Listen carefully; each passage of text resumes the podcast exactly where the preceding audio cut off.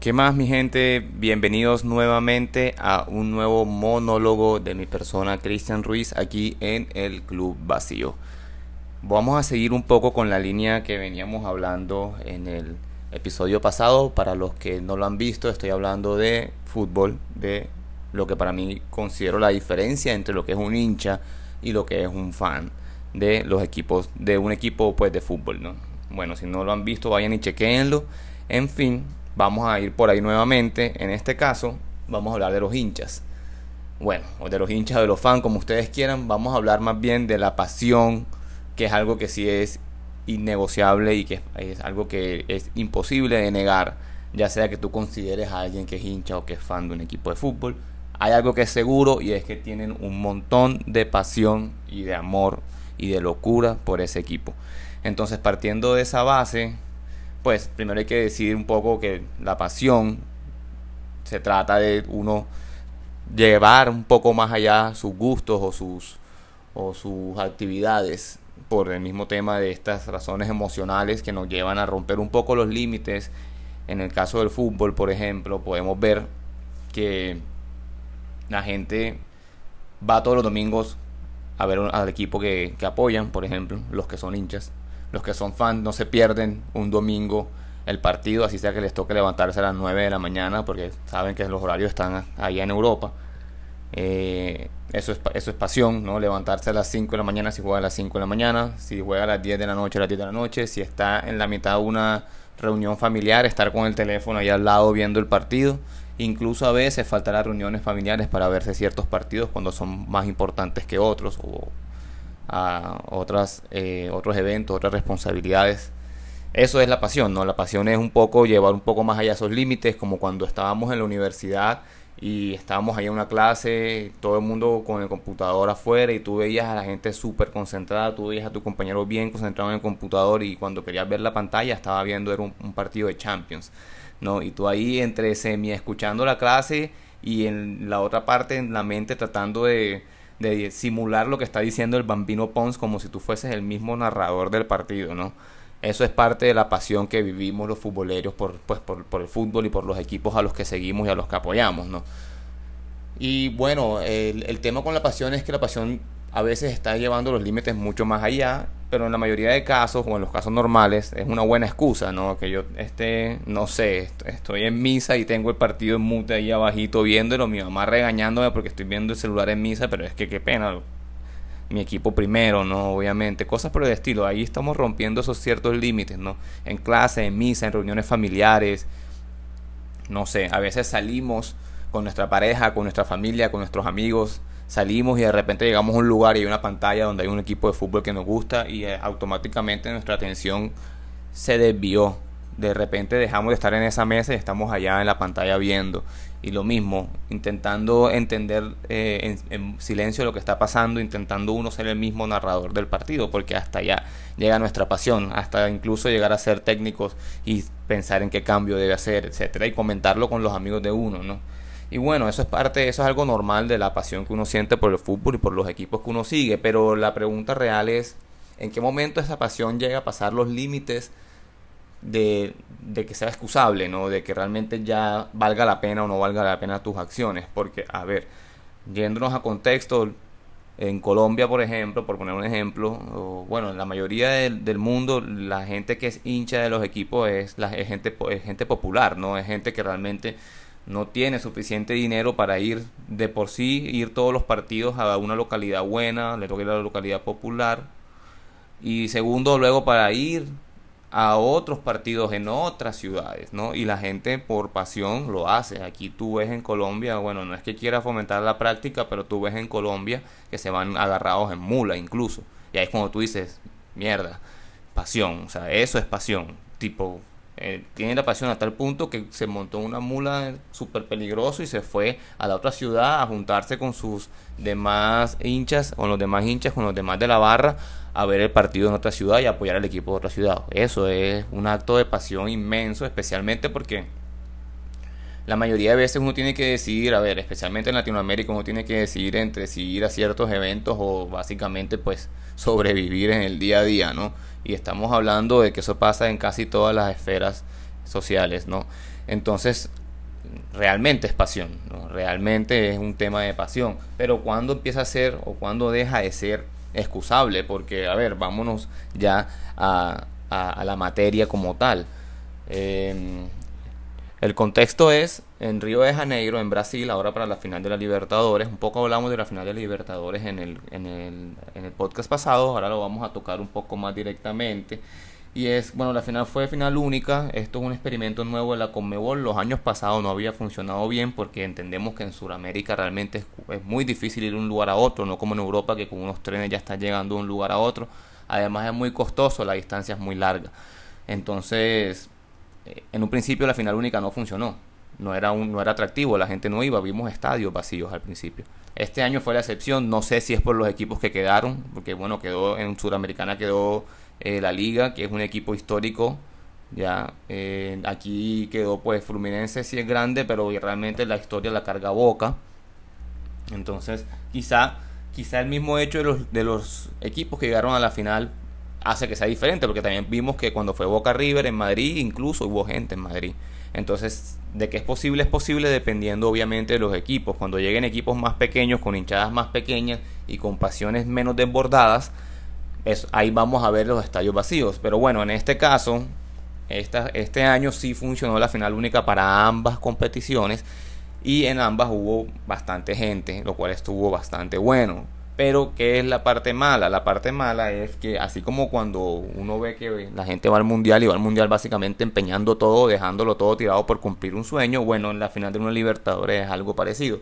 Porque si bien me dices que un mundial pasa cada cuatro años, y una Libertadores pasa cada año, bueno, llegar a una final de Libertadores puede pasarte cada 10, 20, 30, 40. Hay gente que lleva, equipos que llevan 60 años esperando volver a una final de Libertadores y otros equipos como mi humilde equipo que ni siquiera ha llegado a una.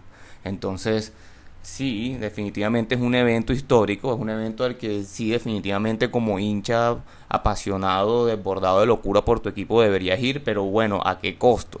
¿A qué costo voy a ese evento? Y ese es el tema. Cuando la gente se iba a los mundiales dejaba tiradas muchas cosas y ahora para este esta Copa Libertadores no ha sido la excepción. Obviamente estamos hablando de la parte de Argentina porque la gente fluminense la Copa fue en Río de Janeiro y se quedaron básicamente en Brasil. No es no es tan estrepitoso, digamos, no es, un sacrificio tan grande. Seguramente tuvieron que sacrificar cosas, pero no tanto como los hinchas de Boca que viajaron hasta Brasil y a ver, sabemos que Argentina uno está en una situación económica complicada. Eh, Dos, está bien lejos. Argentina es el sur-sur y Brasil pues básicamente está acá en el norte. Y, y es complicado, es bastante complicado. Y es un montón de gente viajando, además. Y bueno, fue un montón de gente. Obviamente siempre está la gente que sí tiene los medios para ir, pero estamos claros que en los futboleros la mayoría de gente es popular y la mayoría de gente no tiene los medios para ir. Si de por sí les cuesta viajar nacional dentro del país, ahora imagínate viajar internacional. Pero bueno, vale la pena, ¿no? Y bueno, ahí donde la pasión entra. Y sí, pero ¿y a qué costo realmente? Porque dependiendo de qué o qué voy a realmente sacrificar por ir a ver a mi equipo a la final de la Libertadores. Porque, por ejemplo, vi muchos videos de mucha gente y ojo que la mayoría de estos videos era de gente que o, se fue sin entrada o tenía su entrada y por alguna razón no pudo entrar. O sea, estamos hablando de la gente que se quedó afuera. Es decir, de entrada ya estamos hablando de gente que no vio el partido. Porque bueno, la gente va y, va y ve el partido y listo, de pronto dejaste muchas cosas, sacrificaste muchas cosas, pero estuviste allí adentro y viste el partido allá adentro en vivo y en directo, experiencia completa. Pero ¿y qué hay con esos que no pudieron ver el partido? ¿Qué hay con esos que se quedaron afuera, que no consiguieron entrada? O sea, ya de ahí, ya en ese punto, haber ido hasta Brasil, realmente ya valía la pena porque no entraste al estadio, terminaste viendo el partido en una pantalla también. Obviamente fuiste a Brasil, eso no te lo quita nadie la experiencia no te la quita nadie, la emoción no te la quita nadie, la historia que le vas a contar a tus hijos y a tus nietos no te la quita nadie y, mucha gente te la envidiará, pero realmente, o sea, realmente vale la pena hacerlo, porque a ver, vamos entonces ya a los casos directos, a los casos concretos.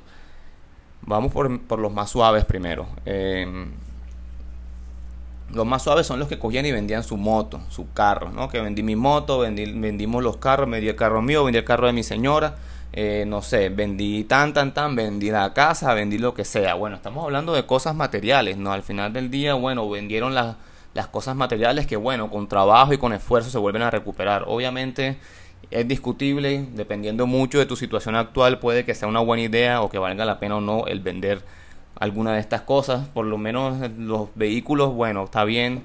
Eh, no sé, por ahí uno que el, el, el, hijo vendió el Play, bueno, está bien, igual un Play no sé qué tanto sumaba al gasto, pero bueno, de todos modos suma no sé, que vendan los iPhones, que vendan, yo qué sé, eh, lo que encuentres en la casa que tenga de valor, vas y empeñas todo eso, lo que sea. Bueno, eso es algo un poco más típico, algo normal, ¿no? Digamos que es pasable. Y dependiendo de la situación económica de cada quien, hasta, hasta tú lo excusas, ¿no? Obviamente, pues si tu situación económica realmente es crítica y estás haciendo esto, bueno, la verdad es que no es para nada excusable, pero... Ajá, digamos que todavía entra dentro de los límites excusables de la pasión. Vi otros que fueron más inteligentes, esta me gustó. Vi otro que eh, rifó su carro y el hijo rifó el play. Y bueno, ahí estamos hablando de otra cosa. Hicieron una rifa, es decir, no, no simplemente vendieron el bien, sino que con el bien hicieron una rifa y probablemente ganaron más dinero del, del, que hubiese sido vendiéndolo y probablemente hicieron una mucho mejor dinámica y probablemente hasta les quedó hasta les quedó algo de dinero. Quién sabe, porque en verdad es un gasto bien grande realmente. Y bueno, aquí no, me puedo tirar números. No sé realmente si lo que estoy diciendo es una falacia o no, pero yo creería que por lo menos haciendo la rifa es una mejor dinámica. No creo que de pronto, pues normalmente uno con las rifas recoge el doble de lo que cuesta el premio. Entonces, si lo hicieron bien, probablemente es como si hubiesen vendido su carro dos veces, o su moto dos veces, o su play dos veces.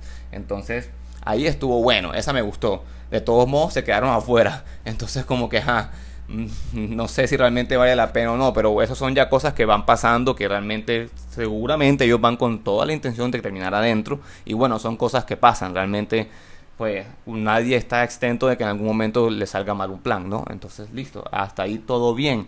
Pero luego ya me puse a ver gente con historias un poco más turbias, como que ya poniendo en riesgo incluso su futuro. Y como que no sé, o sea, gente que bueno, que renunció al trabajo, que buscó la forma de que lo echaran y lo liquidaran, o sea, cosas que ya tú dices, esto está rayando la locura básicamente, pero el peor de todos, y es porque no se quitó su futuro, sino el futuro de su hijo, fue un señor que entrevistaron y el señor dice, y está con su hijo al lado, o sea, va, el señor va con su hijo, y el señor dice básicamente que, que está muy contento con su hijo, que, no, que lo va a agradecer de por vida porque le está cumpliendo un sueño, que es ir a ver a Boca en la final de Libertadores en Brasil. Y le preguntan, listo, ¿y cómo, cómo cumplieron el sueño? Y el, señor dice, no, yo, mi hijo se ganó dos becas y nosotros cogimos y cambiamos esas becas, no sé cómo será ese, ese tema, no sé, básicamente lo que el señor explica es que el hijo tenía dos becas para estudiar y en vez de utilizar esas becas o ese dinero, digamos, para la universidad, lo utilizaron para irse a Brasil a ver a Boca jugar la final de la Libertadores, más sin embargo no pudieron entrar al estadio, se quedaron afuera del estadio y sin mencionar que Boca perdió la final. No saquemos el resultado de acá porque el buen futbolero no es de resultados, no es de títulos. El buen hincha es hincha a pesar de. Entonces eso lo vamos a sacar de aquí, pero en parte en la ecuación cuando tú dices si valió la pena o no, pues pega bastante duro, entra con bastante peso porque y bueno, me fui allá a Brasil y lo vi campeón. Bueno, listo. Pero me fui a Brasil y lo vi perder. Es como que, ah, o sea, es como que te agüita un poco todo, todo el concepto, todo el argumento. Pero bueno, como lo digo anteriormente, salgamos de, olvidemos del resultado. Digamos que al final de cuentas lo que importa realmente es el haber ido y el haber estado en el estadio y el tú estar apoyando a tu equipo.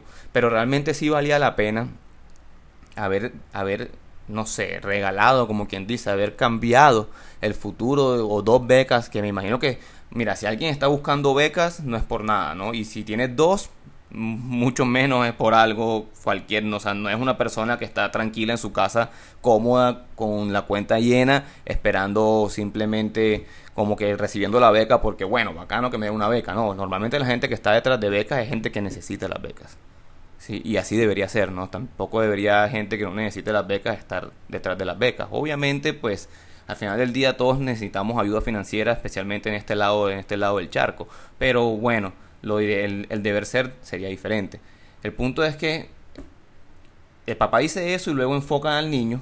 Eh, bueno, no es un niño, es un, es un adolescente ya. Enfocan al adolescente, el adolescente de gafitas, pelo largo. el adolescente tiene como el, el, lenguaje corporal del adolescente es como entrapenado y orgulloso, como que realmente no sé, como que por una parte estoy súper orgulloso de estar aquí con mi papá, de haberle cumplido el sueño a mi papá, y por la otra parte sé que estoy haciendo una pelotudez del tamaño del cielo. Y se le nota el gesto, como se agarra la cabeza, se peina un poco y dice, sí, sí, sí, sí. Pero, viste, es como... Y ahí es donde entra la pregunta, ¿eso realmente es pasión o ya eso es un absurdo? O sea, ya realmente sacar tú las dos becas de tu hijo por ir a ver una final, sin importar si ganó o perdió, por ir a ver una final del equipo al que eres hincha, una final de Libertadores, ¿eh? del equipo al que eres hincha, ¿realmente valía la pena? Supongo que depende mucho de qué tan fácil es para ese niño volver a conseguir esas dos becas o no, o, o directamente qué tan fácil es para ese niño estudiar o no. Si no es fácil, si esas becas se las ganaron sudando, si ellos no tienen los recursos para que su hijo estudie, me parece a mí, sin ánimo de ofender a nadie ni estar en contra de los pensamientos ni de las, ni de las creencias de las personas, me parece a mí que, que ya eso raya en lo absurdo. Me parece que ahí ya la pasión se nos está un poco yendo de concepto y ya realmente no está siendo, ya no es un tema de pasión, sino ya es un tema de incluso, no sabría decirte, de ignorancia incluso, ignorancia financiera o, no sé lo que podría ser. El, el, tema al final del día es que cada quien pues hace con su plata lo que se le da la gana y cada quien realmente eh, se autoconvence de qué cosas valen la pena o no. Eso es así con todo, con absolutamente todo, con lo que comes, con cómo te vistes, con lo que haces día a día, son uno todo el tiempo autoconvenciéndose de que es lo mejor para uno y con lo que uno es más feliz. Y hasta ahí entre ese orden de ideas está bien, es válido. Hasta ese orden de ideas es muy válido que hayan hecho eso. Pero ya sacando toda esa parte subjetiva y yendo a la parte objetiva, ¿ustedes qué piensan? ¿Realmente vale la pena poner en riesgo los estudios de tu hijo por ir a ver la final del equipo de que eres hincha? La final de la Libertadores del equipo de que eres hincha en otro país. Bueno, no sé ustedes qué pensamientos tendrán. Yo aquí ya les dejé el mío, para mí un poco absurdo eso, pero bueno, eso hace parte de la pasión de los hinchas, ¿no? Yo creo que ahí es una de las grandes diferencias, tocando un poco el podcast anterior, entre lo que puede ser un hincha y lo que puede ser un fan. Aunque bueno, hay casos, hay casos de fans que, que parecen hinchas, pero bueno, como ya yo lo dije en el podcast anterior, hay cosas que, te, que no te permiten ser más que un, que un fan. Hay cosas que no te permiten ser, llegar a ser hinchas de ciertos equipos, porque ser hincha es una palabra fuerte, es una palabra que connota identidad, cultura, ¿sí? historia. Y bueno, entonces hay que también saber diferenciar entre ser hincha y ser fan y entre ser apasionado y ya ser absurdo. Eh, dicho esto, ya ese es mi tema para hoy. No sé si hay forma de que me dejen comentarios acá. Si no me los dejan en Facebook o donde sea que ponga este podcast. Si no me los dejan directamente a mí en mi, en mi WhatsApp, en mi chat, porque en realidad pues somos pocos los que escuchamos y aún menos los que llegamos hasta acá. Entonces nada, a todos los que lleguen hasta acá, pues muchas gracias y me dejan saber qué les parece y nada, nos vemos.